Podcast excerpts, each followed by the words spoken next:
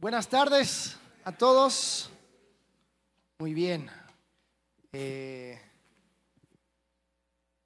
vamos a, como dijo Lalo, hacer algo un poco diferente, pero primero quisiera compartir con ustedes eh, por unos minutos y, y, hemos estado viendo esta serie de raíces a, a lo largo de, ya vamos, creo que seis, siete semanas, viendo qué es lo que significa o cuáles son el comportamiento y las, las bases de una iglesia saludable. Si la iglesia ha durado hasta ahora, estos dos mil años, será por, porque algo tiene en su fundamento, y eso es lo que hemos estado viendo, las raíces. Eh, y hoy quisiera hablar acerca de algunas cosas que tal vez no es necesariamente fundamental, pero sí tiene que ver con costumbres, porque nosotros además de, de, las cosas que hablamos, ¿no? eh, discipulado, hablamos acerca de un evangelio efectivo, acerca de, de, de una perspectiva eh, espiritual, misional, vimos la semana pasada. Hay algunas cosas que nosotros vamos aceptando como normas dentro de un contexto de iglesia. Uno de esos es la manera en que ustedes están sentados. Están sentados ahora en filas, ¿no? Están sentados en filas porque hay una persona delante, yo, que está hablando. Y nosotros lo hemos visto como una manera aceptada de el ritmo de iglesia que yo llego los domingos, eh, generalmente temprano, y aquí vengo y me siento en una fila y una persona se sube para hablar más o menos por entre 30 a 45 minutos, dependiendo también quién, quién le toca hablar, teléfono, eh, y ya oramos y nos vamos, ¿no? Se, dio un desafío, se informó, se abrió la palabra, se explicó un texto y ya, todos a su casa. Y está bien. Y ha sido más o menos la dinámica al cual hemos estado acostumbrados, sentarnos en filas. Sin embargo, eh, cuando realmente nos ponemos a pensar en lo que queremos lograr como iglesia, es que juntos vamos creando una comunidad donde Cristo es glorificado y donde cada día yo me parezco más a Cristo esto de filas llega a un límite. O sea, ya llega un punto donde no, no, es tan efectivo para eso. Entonces, ¿cómo podemos hacer ese cambio? ¿Qué debemos hacer en vez de filas? Bueno, te quiero invitar a considerar hoy no solamente la fila, sino el círculo. Porque el cambio verdadero sucede en círculos. No filas donde escuchas, te sientes desafiado, te vas por la semana, te olvidas y regresas la próxima semana, sino en un círculo, un círculo de personas comprometidos a caminar contigo, un círculo de personas que saben tus debilidades y están comprometidos a orar por ti, un círculo de personas que igual como tú están caminando, igual como tú están en sus luchas, igual como tú quieren parecerse a Cristo. Son en los círculos que el cambio de vida sucede. Y hemos estado viendo la vida de David. Ya pronto vamos a regresar a David y vamos a, vamos a indagar y, y empaparnos de los salmos de David. Pero hoy no vamos a hacer eso. Pero sí quería que volvamos a considerar a la persona de David porque él es un buen ejemplo de alguien que entendía este concepto de círculos. Porque aunque él era rey, aunque él era el soberano de Israel en un sentido, en el sentido de que los reyes en aquel entonces hacían lo que querían, obviamente él entendía que respondía últimamente a Dios. Pero delante de los demás, él mandaba. Sin embargo, este David entendía que necesitaba un grupo de personas alrededor de él al cual él podría, podía caminar juntos y, podía, y podía vivir la vida juntos con estas personas. Entonces David, ¿qué hizo con esto de los círculos? Sabes, cuando él estaba siendo perseguido por Saúl, eh, él se, se encontró en una zona rocosa con muchas cuevas. Y él terminó yendo a una cueva y dice que llegaron un montón de personas junto con él y se hizo capitán de ellos. Lo encontramos en 1 Samuel capítulo 22 versículos 1 y 2. Dice, yéndose luego David de allí, huyó a la cueva de Adulam. Y cuando sus hermanos y toda la casa de su padre lo supieron, vinieron allí a él. El rey le quería matar. Dice que se juntaron con él todos los, mira, mira esta, esta lista hermosa de personas. Los afligidos, los que estaban endeudados, los que se hallaban en amargura de espíritu y fue hecho jefe de ellos y tuvo consigo como 400 hombres. Ay, muchas gracias. Entonces tenían los endeudados, los afligidos, los amargados. Y ahí, bueno, David, tú vas a ser nuestro capitán. Bueno, ¿qué entendía David acerca de este tema de círculo? ¿Sabes? Algunos dicen que de este grupo inicial de personas, si vamos al otro lado de la vida de David, en 2 Samuel capítulo 23, menciona un grupo selecto de personas conocidos como los valientes de David. Y me enseña esto que David entendía que tenía que invertir en su círculo. David invirtió en su círculo. Sabes, las personas son difíciles, personas son complicadas. Eh, y entendemos que muchas veces no queremos involucrarnos con personas porque, porque después nos van a defraudar, después nos van a tratar mal, después ellos eh, con, con su carácter y yo con mi carácter, entonces ya medio como que chocamos, ¿no? Pero el tema de círculos tiene que ver con una inversión. Ya algunos de nosotros ya llegamos a la edad donde la gente nos toca la puerta y dice, quiero venderte un paquete de jubilación, ¿no? Para que tú puedas ir ahorrando para, para cuando ya eh, te toque jubilarte, ¿no? Entonces ya uno tiene que ir pensando en esas cosas. Ya cuando, tiene 17, 18, 20, 20 y tantos, dice, ah, ya tengo toda la vida por delante, pero después llega un punto, que es diferente para cada uno, donde dices, uy, sí tengo que ir pensando en, en mi inversión. ¿Sabes? Un círculo de personas también hay que invertir. Porque en un círculo de personas ahí encuentro el apoyo que necesito para cuando me llegue a mí el día malo. Para cuando me, cuando me llegue a mí la tormenta, así como cantamos. Cuando me llegue a mí el tiempo difícil. ¿Sabes? Hablamos acerca de Jesús como siendo nuestra roca y lo cantamos y, que, Cristo es, nuestra, eh, eh, es nuestro eh, nuestra torre fuerte y que a, Él corremos, etcétera, etcétera, etcétera. Bien. Pero te voy a decir un secreto. Todo eso es lenguaje florido. Porque cuando llego a la práctica, ¿sabes a quién corro? Sí corro a Cristo, pero corro al cuerpo de Cristo. ¿Y cuál es el cuerpo de Cristo? Si tú dices, no, yo con Cristo, pero sin, yo Cristo sin la iglesia. Cristo dice, ah, no, como que algo falta. Entonces David entendía que tenía que invertir en un grupo de personas y estos se convirtieron en sus valientes. David invirtió en su círculo. Los de la cueva de Adulán se volvieron en sus valientes. ¿Sabes? En Eclesiastés, capítulo 4, versículo 9, dice, mejores son dos que uno porque tienen mejor paga de su trabajo. Porque si cayeren, el uno levantará a su compañero, pero ay del solo, que cuando cayere no habrá segundo que lo levante.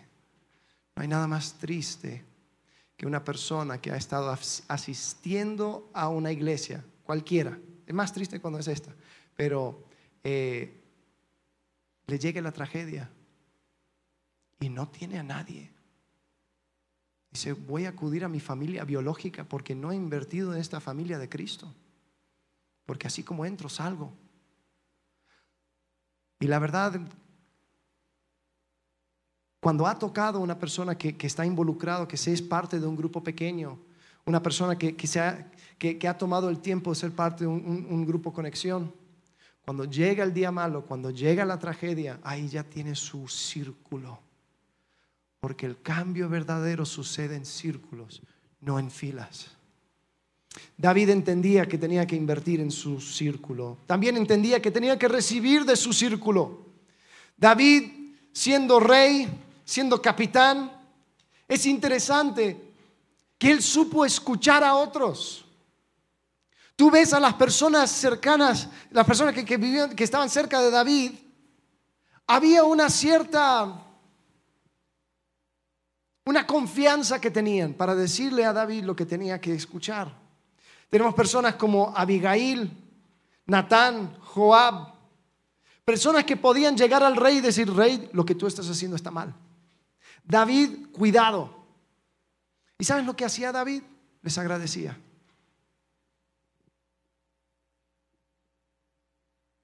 ¿Cuántas veces conocemos de personas que salen de un círculo porque dicen, yo no puedo recibir de estas personas? Porque recibir no me gusta porque es señalar errores, es señalar fallas. David entendía que tenía que recibir de su círculo. También entendía que tenía que valorar a su círculo, verles como seres humanos, así como hablamos hace unas semanas. La, el hecho de que Dios obra a través de personas David valoraba a las personas que estaban alrededor de él. ¿Sabes? Cuando cuenta la historia de sus valientes, hay una historia un poco extraño. Se los voy a leer. En 2 Samuel capítulo 23, versículo 13 al 17, dice, y tres de los 30 jefes descendieron y vieron o vinieron en tiempo de la siega a David en la cueva de Adulam. Y el campamento de los filisteos estaba en valle de Refaim. David entonces estaba en el lugar fuerte y había en Belén una guarnición de los filisteos y David dijo con vehemencia, ay, ¿quién me diera a beber del agua del pozo de Belén que está junto a la piedra? David era de Belén, era, su, era, era, era donde él se, se había criado. Y se acordaba de ese pozo, del agua. Y dice, oh, ¿quién me diera de beber? Entonces tres de los valientes lo escucharon Dice que irrumpieron por el campamento de los filisteos. Imagínate Rambo ahí con su metralleta. Llegando, dice, sacaron agua del pozo de Belén que estaba junto a la piedra y tomaron. Y la trajeron a David. Mas él no quiso beber. Qué raro. Sino que la derramó para Jehová, diciendo, lejos sea de mí, oh Jehová, que yo haga esto ¿He de beber yo la sangre de los varones que fueron con peligro de su vida? Y no quiso beberla. Los tres valientes hicieron esto. Qué raro, ¿no? Este pasaje, poco extraño.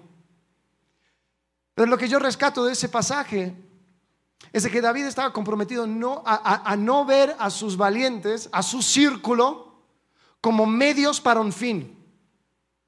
Ellos no iban a ser sus soldados de pie que iban y hacían lo que él quería. Ellos eran personas y no iba a permitir que ellos se arriesgaran porque David pues quería algo. Entonces él muestra a estos valientes, a estos varones, a su círculo, hey, yo te valoro a ti como persona. No estoy buscando aprovecharme de ti. No estoy buscando solamente tu servicio. No estoy buscando solamente tu lealtad. No estoy buscando solamente tus conexiones o las cosas que puedo sacar de ti. ¿Cuántas veces vemos en la iglesia personas que se van conectando en círculos, pero dicen, yo me conecto porque este tiene esta conexión, porque este tiene tal trabajo, porque este tiene tal puesto, porque este tiene tal salario, porque esta persona le puedo meter a mi, a mi multinivel? Y dejamos de ver a mi círculo como personas. Personas que caminan conmigo, personas que me acompañan, personas que, también tienen sus luchas y va a llegar un día donde yo voy a tener que invertir en sus vidas porque, y después ellos van a invertir en la mía. David valoró a su círculo. Y por último, David nos incluyó en su círculo. Nosotros admiramos y apreciamos a David no por su grandeza, no por los logros militares que tuvo, porque si fuera por eso, Salomón hizo todo eso y más. Si fuera por, por su, su actitud frente a otros reinos, Salomón le pasó, pero todos valoramos a David. ¿Por qué? Porque él se expuso, porque él fue el vulnerable. Y no solamente con su círculo íntimo, no solamente con las personas que compartían su apellido, sino con todos. Nosotros podemos leer los salmos y ver cómo Él abre su corazón. Quiero que escuches este salmo y pregúntate, ¿estos son palabras de un rey? Salmo capítulo 6, versículo 6. Dice, me he consumido a fuerza de gemir. Todas las noches inundo de llanto mi lecho. Riego mi cama con mis lágrimas. Mis ojos están gastados de sufrir. Se han envejecido a causa de todos mis angustiadores. Eso no es lenguaje de un rey. Eso no es lenguaje de una persona que tiene que proyectar fuerza. Es una persona que ha entendido que en su debilidad es fuerte, que en su vulnerabilidad Él puede ser de mayor impacto. Y sabes que tú tienes esa oportunidad también, en un círculo, de abrir tu corazón, de incluir a otros, caminar con ellos. Esto de filas está bien, pero el cambio verdadero sucede en círculos. Entonces, ahora al comenzar la temporada de grupos, quiero animarte a que puedas encontrar también tu círculo, que puedas invertir en un círculo, que puedas abrirte con ese círculo, que puedas valorarles como aquellos que también van caminando junto contigo. Entonces, con eso dicho, vamos a hacer algo, vamos a hacer una dinámica donde vamos a tener un pequeño tiempo de grupos. Así que lo que solemos hacer entre semana es tomamos lo que aprendimos el domingo, tenemos algunas preguntas, vamos expandiendo las preguntas, algunas cosas no lo vemos los domingos, otras cosas lo vamos profundizando y vamos hablando. Y vamos haciendo preguntas también introspectivas y vamos diciendo cómo yo respondo ante esta enseñanza. Pero no solamente me lo quedo para mí, sino que también lo comparto. Y comparto peticiones de oración. Y comparto mis luchas. Y comparto mis problemas. Y comparto todo eso para invertir en un círculo. Así que ahorita están repartiendo hojas. Estas hojas eh, contienen pasajes de cuatro diferentes reyes, aparte de David, y van viendo la manera en que ellos respondieron o respondían a, los, a, este tema de compañerismo y de consejo. Y quiero que leamos estos pasajes juntos y que después podamos hablar. Entonces esto es lo que vamos a hacer. Vamos a sentarnos en grupos de siete personas. Vamos a hacer círculos. Entonces aquí se va a volver un... Eh, esto va a ser un, lugar de grupos, pequeños grupos. Y se va a sentar en cada grupo un líder, una persona que tiene experiencia con, con dirigir un grupo conexión. Y vamos a hacer como si esto fuera entre semana. Porque lo que queremos es que tú veas el hecho de que el cambio verdadero sucede en círculos. Así que nos ponemos de pie, creamos grupos de siete personas y nos sentamos. A la última pregunta, ahí déjanlo para tarea. Pero quería sí desafiarles a que pensaran, a que pensaran en esa última pregunta. ¿Quiénes son las personas que pueden caminar contigo en las tormentas de tu vida y decirte la verdad aunque no lo quieras escuchar? Si no existe esas personas en tu vida, desafortunadamente estás desaprovechando la gran herramienta que, que Dios nos dio de su iglesia. Si tú al hacer el cálculo solamente encuentras personas con tu mismo apellido, también estás desaprovechando una gran oportunidad, porque todos ustedes padecen de la misma cosa. Entonces es hasta que salgo de mi familia, empiezo a ver en la familia de Cristo, que realmente veo que hay personas que pueden hablar sinceramente y no estar tapando sus propios errores. Y es por eso que el, cambio verdadero sucede en círculos, porque es entender de que eso es la manera en que Dios va puliendo mi vida.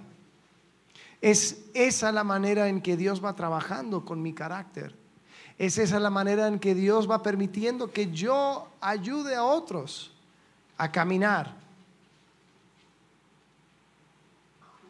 Por lo tanto, este es el énfasis que nosotros queremos dar. Vuelvo a decir, si estás aquí por primera vez, esto no lo solemos hacer, pero quiero que sepas que esto es nuestro corazón como iglesia. Esto es el centro. Hay personas que dicen no, yo cuánto extrañaba la iglesia pequeña, porque cuando la iglesia eran 50, 60, ahí sí se podía. No. Ahí estamos actuando como, como buenos queretanos que llegaron, llegan a la ciudad y después dicen, ya, una vez que yo entre, ya, que no entre nadie más. Estamos diciendo, quiero que la iglesia crezca lo suficiente para, para que yo pudiera entrar, pero ya nadie más. No, así no es. Entonces, ¿cómo podemos continuar teniendo ese compañerismo y, caminar junto con otros, bueno, intencionalmente siendo parte de, estos grupos que se van formando, estos círculos que queremos ir fomentando. Porque es una inversión que cuando ya tú llegas a esa tormenta de tu vida, cuando tú llegas a ese punto de tu vida donde todos los demás ven, uh, ahí viene fulano, ahí viene fulana, ahí está, ahí viene el problema, tengas las personas adecuadas para que puedan hablar a tu vida y decir, ¿sabes qué, hermano, hermana? Estás mal. Y te lo digo porque te amo. Pero simplemente tratar de hacer de esto la vida cristiana solo y a mi manera, cuántas cosas dejo sobre la mesa.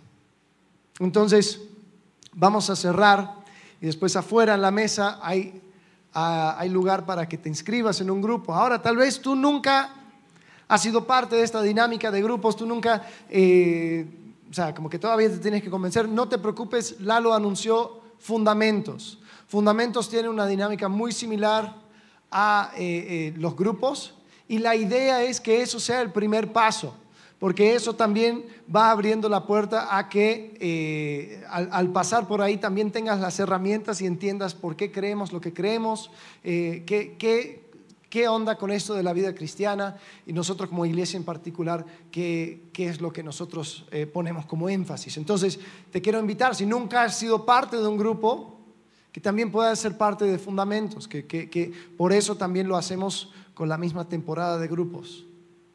¿Cuál es el compromiso? Dos meses. Dos meses. Durante el mes de octubre y mes de noviembre vamos a estar juntándonos. Esto es lo que hicimos, lo hacemos cada semana. A veces en una casa, a veces un café, en diferentes lados, diferentes horarios, con diferentes tipos de personas. Algunos son solo mujeres, otros son solo hombres, otros son parejas, otros son para jóvenes, otros son para gente más grande. Y la idea es que de esa manera podamos tener ese círculo de compañeros y que lo que recibimos en filas lo apliquemos en círculos. Porque en círculos es donde el cambio de vida realmente sucede. Así que vamos a orar y después vamos a cerrar. Padre, gracias porque tú nos has dado el privilegio de ir desarrollándonos dentro de esta tu iglesia. Señor, la iglesia que tú redimiste con tu sangre. Tú nos rescataste, nos diste la vida eterna, pero Señor, no nos dejaste solos. Diste tu Espíritu Santo, pero también diste compañeros, hombres y mujeres dispuestos a caminar con nosotros, Señor. Padre, te pido que cada uno de nosotros podamos aprovechar esta herramienta que tú nos diste. Señor, que puedas ayudarnos realmente vernos, ver esto con el mismo corazón con el cual tú lo ves, Señor. Para que en medio de estos círculos que se van abriendo, Señor, tú seas glorificado. Te agradecemos en el nombre de Cristo Jesús. Amén.